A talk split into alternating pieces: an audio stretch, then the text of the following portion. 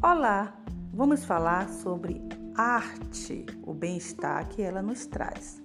Meu nome é Girlene Bastos, do CLM, curso livre de música e produções artísticas. Como sabemos, a arte veio não só para ser apreciada, mas para curar muitas pessoas. Quantas telas estão sem cantar, sem tocar, dentro de casa, esperando o tempo passar?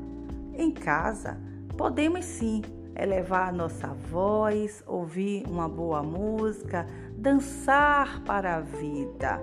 Não esqueçam que a dopamina eleva os nossos hormônios, nos trazendo prazer. Então não perca tempo.